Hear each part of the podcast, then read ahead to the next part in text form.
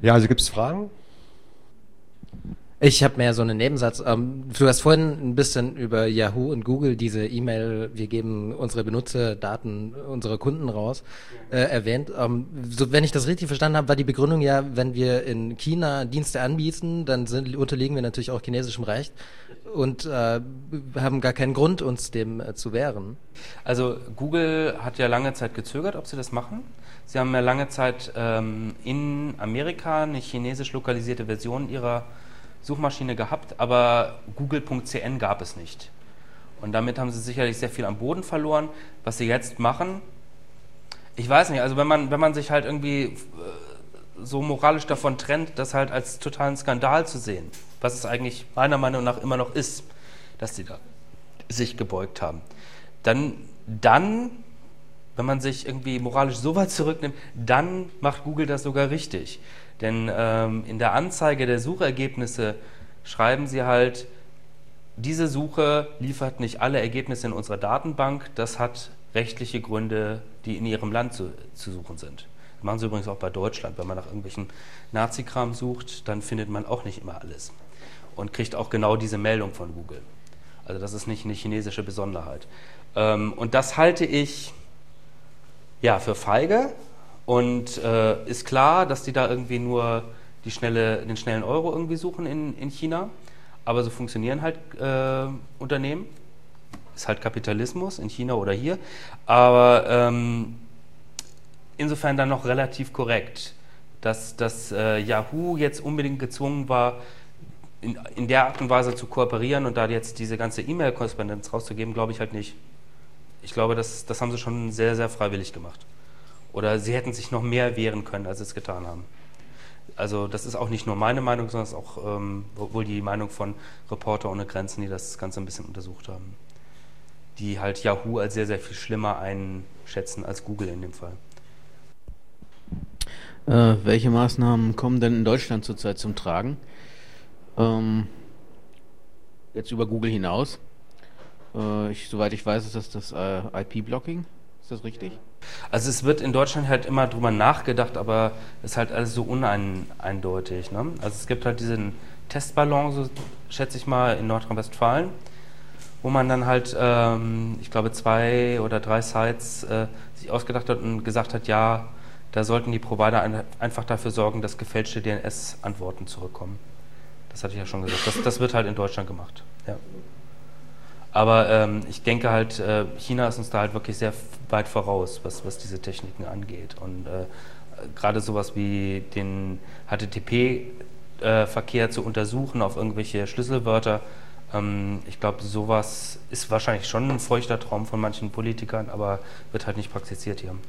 Gibt es Anzeichen für einen Transfer nach Deutschland? Nö, also ich glaube, das ist eine politische Frage. Technisch würden die das dann sofort, glaube ich, machen, aber im Moment sehe ich die Debatte nicht in Deutschland? Ähm, ich weiß nicht, ob ich es übersehen habe. Ich glaube, zu Verschlüsselung hast du gar nichts gesagt. Also als, so als, als das Gegenmittel eigentlich. Ach so, ja, das ist genau, ist auch, war auch immer eine Frage. Ist, wird SSH gesperrt, wird SSL gesperrt und so weiter? Nein, wird es nicht. Also die, es gibt keine Anti-Krypto-Kampagne in China. Ähm, die wissen sehr wohl, dass, dass äh, Kryptographie halt auch wichtig ist für sowas wie E-Commerce. Und äh, auch wenn das irgendwie dann so ein, so ein Beißreflex wahrscheinlich von, von äh, digitalen Bürgerrechtlern ist, ja, dann, wenn die zensieren, müssen sie auch was gegen Krypto haben. Das ist in dem Fall nicht so. Mhm. Haben sie nicht. Ich wollte vielleicht noch eine kleine Anmerkung machen, so zwischen Unterschied China und der arabische Raum. In China wird ja immer recht indirekt blockiert. Man bekommt nicht direkt die Meldung, die, Sie dürfen die Seite nicht benutzen. Im arabischen Raum ist nach dem Bericht, die mir vorliegen, ist tendenziell eher so, dass gesagt wird, die nationale Zensurbehörde wünscht nicht, dass sie auf diese Seite zugreifen, wenn sie meinen, dass das nicht korrekt ist, wenden sie sich an diesen. Genau, genau. Das ist richtig, das ist völlig richtig. Also ähm, in, in China kriegt man halt irgendwelche Ergebnisse, man weiß, kann das nicht einordnen. Genauso ist es, wenn man es weghaben möchte. Dann gibt es dann irgendwie Leute, die sagen, ja, ich kenne da aber irgendjemanden, der arbeitet bei der und der Behörde in Peking und vielleicht könnten wir da was erreichen. Also es ist halt alles sehr unklar und sehr ungeregelt. Wenn man jetzt irgendwie ähm, am deutlichsten geregelt ist das meiner, meines Wissens nach halt in den Vereinigten Arabischen Emiraten, die halt da auch sagen, wir, wir haben da so eine technische Vorreiterrolle, was Internetzensur angeht, würden das auch gerne exportieren in andere arabische Länder. Äh, da gibt es diesen, diesen staatlichen Provider und der macht dann halt auch wirklich mit schickem Logo, ähm, wo das dann durchgestrichen ist und Verbotsschild und so weiter, wenn man dann halt irgendwelche Pornseiten ansurft und ähm, auch da gibt es halt, ja, wie du sagst, ist eine Möglichkeit, sich dann an diesen staatlichen Provider zu wenden und zu sagen, ich bin aber der Meinung, dass das trotzdem dem Koran entspricht und ähm, wurde in einem Fall ja auch so gemacht. Also da war die Bildersuchseite, äh, der Bilderdienst Flickr war gesperrt. Da waren wohl viele in den Arabischen Emiraten enttäuscht, weil sie gerade sich so teure digitale Kameras gekauft hatten und äh, gab es dann halt entsprechenden User-Protest und irgendwann war Flickr dann auch wieder erreichbar. Ähm, wie stark unterscheidet sich denn das vom Kernland zu so Sachen wie ähm, Shanghai? Du sagst also, der Rechner, den ihr da hingestellt habt, der steht in Shanghai. Also wie unterscheidet sich das denn? Na, der, also die Unterschiede in der, in der Filterergebnissen ähm, zwischen Shanghai und dem, dem Kernland, oder gibt es da keine Unterschiede? Ja, na, ich meine halt die, genau, äh, ja, Hongkong, Entschuldigung. Genau.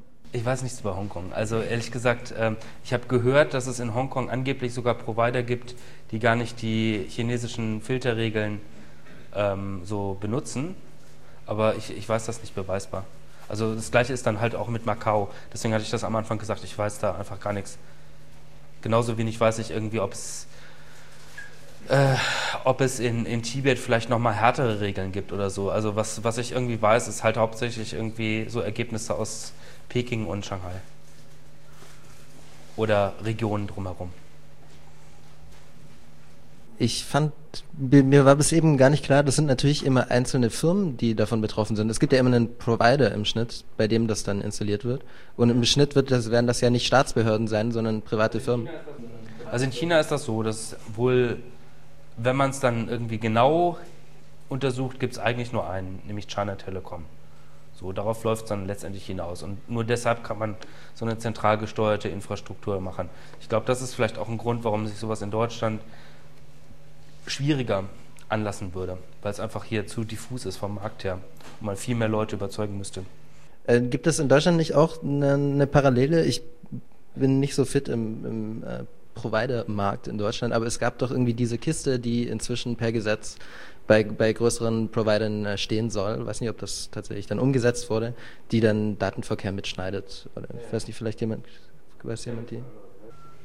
Ähm, also ich sehe halt im Moment nichts wirklich Vergleichbares. Also jetzt bei aller Kritik an der, an der deutschen Politik, ähm, glaube ich, vom Repressionslevel sind wir noch, noch echt ein bisschen entfernt von, von der Volksrepublik China. Ähm, glücklicherweise.